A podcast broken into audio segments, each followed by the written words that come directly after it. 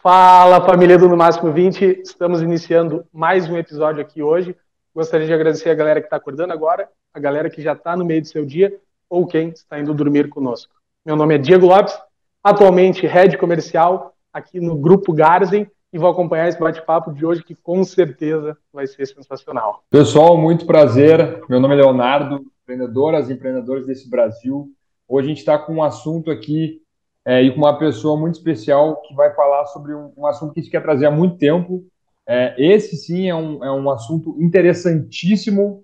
É, vocês vão entender daqui a pouquinho. Vou deixar o Zé apresentar. Eu não posso deixar de falar sobre um convidado que já passou por aqui, que é o Arthur Trindade e que nos indicou o Braulino Peixoto, que ele é neuropsicólogo, CEO e fundador da Neurolog Brasil, que é uma agência de cooperação nacional e internacional de neuromodulação. Eu chego a estar um pouco até nervoso com esse conteúdo de hoje, porque é uma coisa que eu gosto muito. Então, já vou começar com a primeira pergunta, que é como ensinar uh, as pessoas a se enxergarem no futuro, né, a partir dos seus objetivos, tanto pessoais ou profissionais, para que elas consigam ter mais disciplina no dia a dia. Perfeito, ótima pergunta, Diego.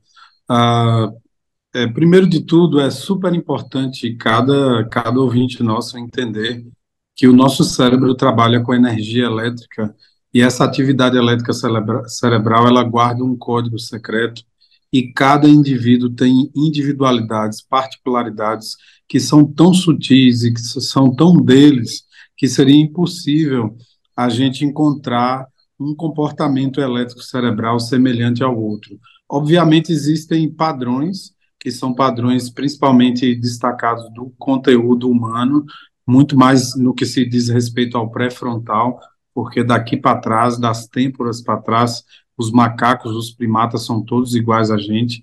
O nível de semelhança do, do, da genética do primata chega a 98% em relação à, à espécie humana Homo sapiens. Então, essa atividade elétrica cerebral, ela é sutil a tudo. Eu costumo dizer que a atividade elétrica cerebral é a última instância que pode ser medida e que está mais próximo do mundo das ideias, pensamentos, emoções. Quando a gente pensa na ideia de, de associar a disciplina, a projeção de futuro para obter sucesso, obter um objetivo na vida, acima de tudo, a gente precisa lembrar de um termo que é muito pouco falado, que nós chamamos de progressão. A pós-gressão é exatamente a capacidade de você se colocar no seu futuro e reafirmar exatamente o lugar onde você quer estar. Então, como que é possível fazer isso? Antes de mais nada, também é importante destacar aqui é, a relação disciplina versus motivação. Motivação é aquela amiga ingrata, né, que geralmente ela só chega quando a festa está pronta. Disciplina é uma amiga fiel, que está pronta para executar tarefas no background a qualquer minuto, a qualquer hora. Então, o que que de fato seria a disciplina, né? É uma capacidade mental, organizacional, onde você reafirma todos os dias para você, todos os minutos, todas as horas, onde você quer chegar. Isso justifica é, o objeto é, de energia pessoal que faz com que você execute tarefas fracionadas dia a dia, dia após dia, para conquistar aquele teu objetivo. Voltando para a ideia da pós-gressão, é super importante cada ouvinte entender que as orações, que estados diferenciados de consciência, meditação funciona, porque à medida que você faz respirações longas e profundas e você vai buscando visualizar na tua mente o teu objetivo, chega um momento tal que a tua capacidade de estado de consciência ela está tão elevada que o cérebro começa a considerar aquela sua imaginação criativa de onde você quer estar no futuro como uma realidade daquele exato momento. Isso vai criando uma programação pessoal, uma programação individual, ao ponto de reafirmar cada vez mais para o cérebro que você precisa chegar naquele objetivo. Uma situação matemática super importante de se colocar aqui é que existe uma condição no universo que diz que todos os teus sonhos sempre terão uma força contrária inversamente proporcional. Se o teu sonho é grande, você terá uma força contrária inversamente proporcional. Há quem diga que isso acontece justamente para que o universo consiga entender que aquele teu desejo é realmente o que tu quer.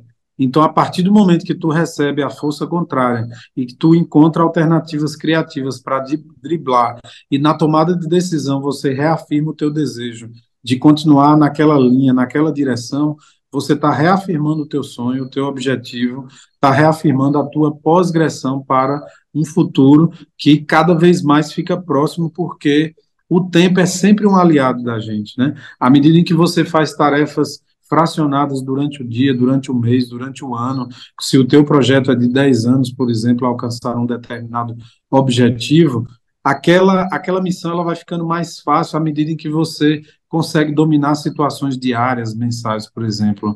E o cérebro gosta muito desse processo fracionado, porque tudo que diz respeito à continuidade, a ritmo, a pace, é uma lógica que o cérebro tende a acompanhar. Então, pensando no processo da, da disciplina relacionada, por exemplo, com a motivação, é possível compreender claramente que os, os estados motivacionais eles sempre acontecem depois de um ganho, ainda que seja fracionado. Então, por exemplo, para que você chegue daqui a 10 anos na tua meta, é, você consiga alcançar no teu primeiro ano um resultado que seja a base daquele processo estrutural, se você percebe depois de uma reunião de avaliação, de uma autoavaliação que você alcançou o seu objetivo, naturalmente você vai acordar no outro dia muito mais motivado, né? Mas também a gente sabe que terão dias em que as coisas não acontecerão exatamente assim. As coisas talvez não, não vão dar certo como foi planejado. Isso também não é motivo para abandonar o estado de planejamento. O planejamento nunca sai como a gente de fato organiza, mas ele faz com que a gente se aproxime cada vez mais desse estado de perfeição que muitas vezes não é possível alcançar, mas a gente consegue chegar muito próximo, né? Então, muitas vezes, no processo de venda, né, o Leonardo citou aí um pouco que ele trabalha nessa área, pensando no processo de venda, nem sempre você alcança exatamente a meta, porque muitas vezes você não tem a maturidade algum tempo antes de perceber que aquela meta não é exatamente plausível, mas chegar próximo dela te traz um resultado de um processo de avaliação muito forte. Então, é, é, fundamental também falar que quando nós é, decidimos alcançar um objetivo e levar a disciplina para um sonho futuro, a gente também está fazendo um processo de tomada de decisão. A nossa mente inconsciente, que é a parte mais sábia que existe dentro da cabeça humana, e ela é toda estruturada eletricamente, ela é um soldado de todos nós. Então, a mente inconsciente, ela sempre vai trabalhar para fazer exatamente aquilo que ela interpretou que é o nosso desejo. Muitas vezes o erro de programação mental acontece exatamente aí, porque muitas vezes a gente tem um desejo de fazer sucesso, mas a gente só pensa na ideia, não posso fracassar, não posso fracassar. E o cérebro não processa o não. Então, tudo que fica escrito na mente inconsciente é: posso fracassar, posso fracassar, posso fracassar. Então, trocando a subjetividade de uma forma muito mais matemática, nossa mente funciona no formato algoritmo também. Então, o algoritmo é aquela programação exata, onde você não pode esperar apertando a tecla Enter, Enter você deletar algo. Se você aperta a tecla Enter, ela vai te dar um resultado X relacionado àquilo.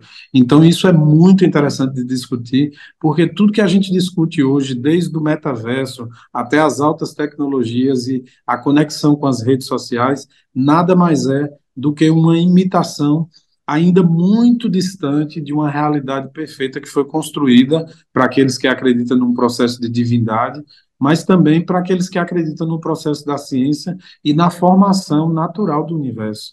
Então, assim, existe uma beleza, existe uma sabedoria por trás da constituição e do equilíbrio da homeostase do universo que faz a gente entender que tudo que a, a máquina e a mente humana cria muitas vezes, ela está conectada e relacionada tão simplesmente com uma tentativa de recriar da criatura, remodelar uma criação que antes já foi do seu criador. Antes de tu ir para a segunda pergunta, eu só quero trazer um conteúdo e totalmente relacionado ao que a gente está falando aqui hoje, que é do Richard, que ele falou num episódio anterior, exatamente sobre a carreira, de, de a gente planejar a carreira lá da frente para trás. Nem tu comentou, o planejamento ele muitas vezes não vai acontecer, porém, quando terminou o episódio eu fiz aquilo. Muitas coisas deram errado, mas teve uhum. muitas outras coisas que eu tinha planejado para muito depois que já aconteceram. O, o, o projeto de passado e futuro, ele tem infinitudes e ele é infinito. O tempo, na verdade, ele é infinito tanto para frente quanto para trás. Em relação a propósito e disciplina, é, como é que a gente pode explicar essas grandes mentes que a gente tem hoje no mundo, como, vamos lá, Elon Musk? Eu já vi o pessoal falando é, que a vida desse, dessas pessoas é monótona em relação ao dia a dia, porque são trabalhos simples que vão sendo feitos todos os dias para a pessoa crescer. Né? Se fizesse um filme disso, seria um filme muito chato que o pessoal dormiria nos primeiros cinco minutos. Mas como é que é a tua percepção em relação a isso? O que, que esses caras são o que eles são? Perfeita a ideia. Todos nós, em algum momento, Leonardo, sonhamos em constituir uma ideia notável, uma ideia singular e, se possível, atemporal. A grande questão é que a gente se choca muitas vezes com a força contrária. Quem pode realmente quebrar esse processo? É possível quebrar esse processo pela persistência. Todos esses indivíduos que você traz como, como exemplos de sucesso, de, de mentes brilhantes, eles também têm históricos na vida dele, de, deles, de situações que eles precisaram crescer na adversidade, precisaram garantir um processo de resiliência. Muitas vezes, quando a gente é, conhece alguém que estoura na mídia, a gente tem a impressão que aquele processo aconteceu assim, de forma mágica, de forma natural, e muitas vezes não é divulgado com muita clareza o background que levou o sujeito a, a constituir aquilo. Eis que quando a gente vai buscar na história e no comportamento dessas pessoas, é possível destacar algumas características que eu acho super importante destacar aqui por, por um motivo muito simples. Todas elas podem ser aprendidas. Né? Hoje, por exemplo, eu, eu vi uma publicação do Joel J, onde ele colocava assim: o sucesso é treinável. Uhum. Olha que coisa bacana. Então, quando a gente vai buscar na história, por exemplo, na história da Organização das Nações Unidas, existe um curso para desenvolver e aprender características empreendedoras. Essas características são absurdamente simples. É, a gente já falou de, uma, de algumas delas aqui hoje: criatividade, planejamento, persistência, rede de contatos, capacidade de correr riscos calculados. E aí eu poderia falar de todas aqui, mas não é o caso. Mas já dei bastante exemplos aqui para que a gente entenda que existem características humanas quando o indivíduo introjeta isso para ele a partir de uma conexão com um propósito e ele diz para si mesmo todos os dias que acredita na ideia do vir a ser, que acreditar em si como uma semente, como uma potência, o tempo sempre vai trabalhar ao nosso favor. E chega um momento que, muitas vezes, de tanto errar, é, e o erro é muito interessante porque, a partir do erro, você descobre o que a realidade não é, e essa é a maior inferência que a gente pode ter na vida, viu? Porque ninguém é capaz de dizer o que a realidade é. Então, a nossa inferência para constituir algo novo é exatamente compreender o que a realidade não é.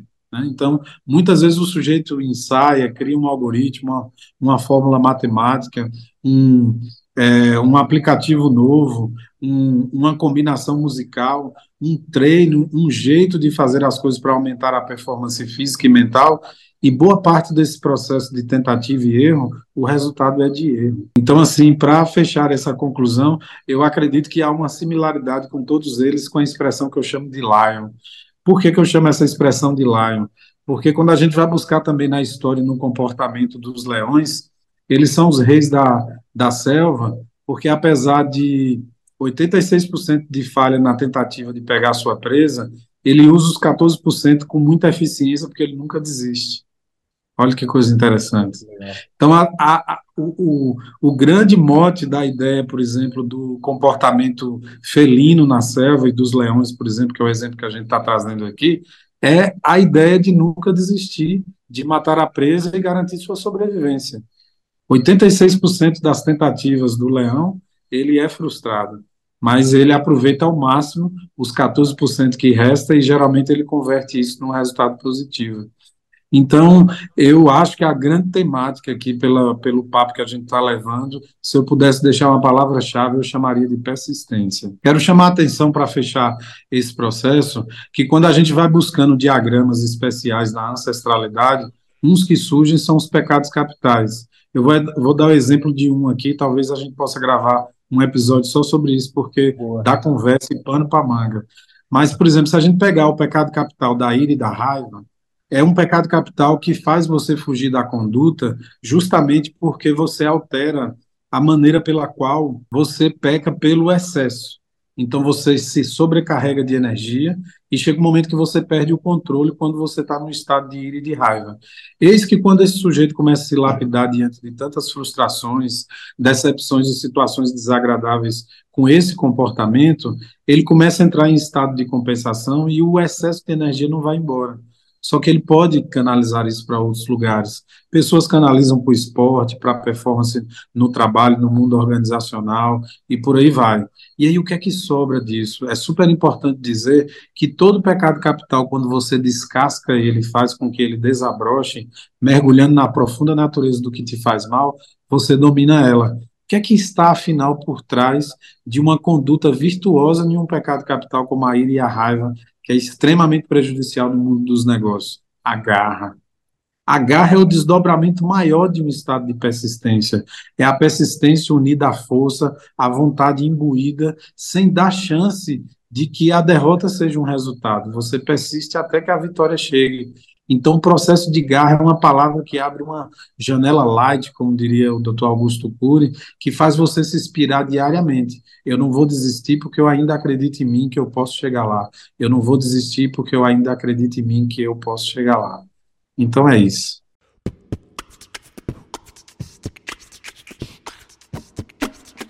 Sensacional. E uhum. a gente ainda tem um minutinho aqui, né, Léo? Que a gente guarda sempre para dica Sei que já deu várias dicas aí no meio do podcast, mas se tiver Sim. uma dica final aí, seja profissional ou pessoal, para quem está nos ouvindo. Eu confesso a vocês que eu tenho me sentido muito influenciado por um livro que discute uma lógica que eu acho que é a terceira grande instância de iluminação humana no que diz respeito à evolução cognitiva. É, nós já fomos dominados na Revolução Industrial muito pelo QI, que é o coeficiente de inteligência, passamos por uma lógica é, com o nascimento das redes sociais, pelo que é, pelo coeficiente de inteligência emocional e o mundo organizacional ainda está muito fixado, muito idolatrado é, a partir disso. E aí agora nasce um conceito que eu confesso que é o que tem mais me influenciado nos tempos atuais, e eu quero deixar essa dica para todos que nos ouvem, que é o QS, que é o coeficiente espiritual. E não quero falar de religião. Eu quero falar que o coeficiente espiritual é uma busca incessante para você encontrar o seu propósito na vida. Quando você encontra o seu propósito na vida, é como se encontrasse a luva perfeita para vestir sua mão. Tudo se encaixa e as coisas começam a fluir com naturalidade. Ou seja, é aquela velha história, né? Quem trabalha com o que gosta nunca trabalha. Na verdade, é uma instância que vai lhe embebedando de prazer diariamente. Então, o QS é a próxima condição da evolução espiritual. Então, isso é um, talvez um dos conteúdos que eu gostaria de trazer assim. E isso nos traz uma evidência muito bacana de algumas coisas que são matemáticas no mundo da subjetividade. Vocês já devem ter percebido que eu gosto muito dessa lógica de tornar o subjetivo objetivo e, se possível, até matemático. Então, algumas dicas fundamentais. Quem antevê tem poder. O grande elemento de da surpresa sempre foi as grandes armas para ganhar as maiores guerras, sejam guerras comerciais, guerras civis e por aí vai. Então, quando você é pego de surpresa, 50% da derrota já está garantida para o teu lado. Mas se você tem a capacidade de antever determinadas condições, você consegue chegar lá com muito mais resultado. Então, fixa isso aí, nossos ouvintes. Quem antevê tem poder.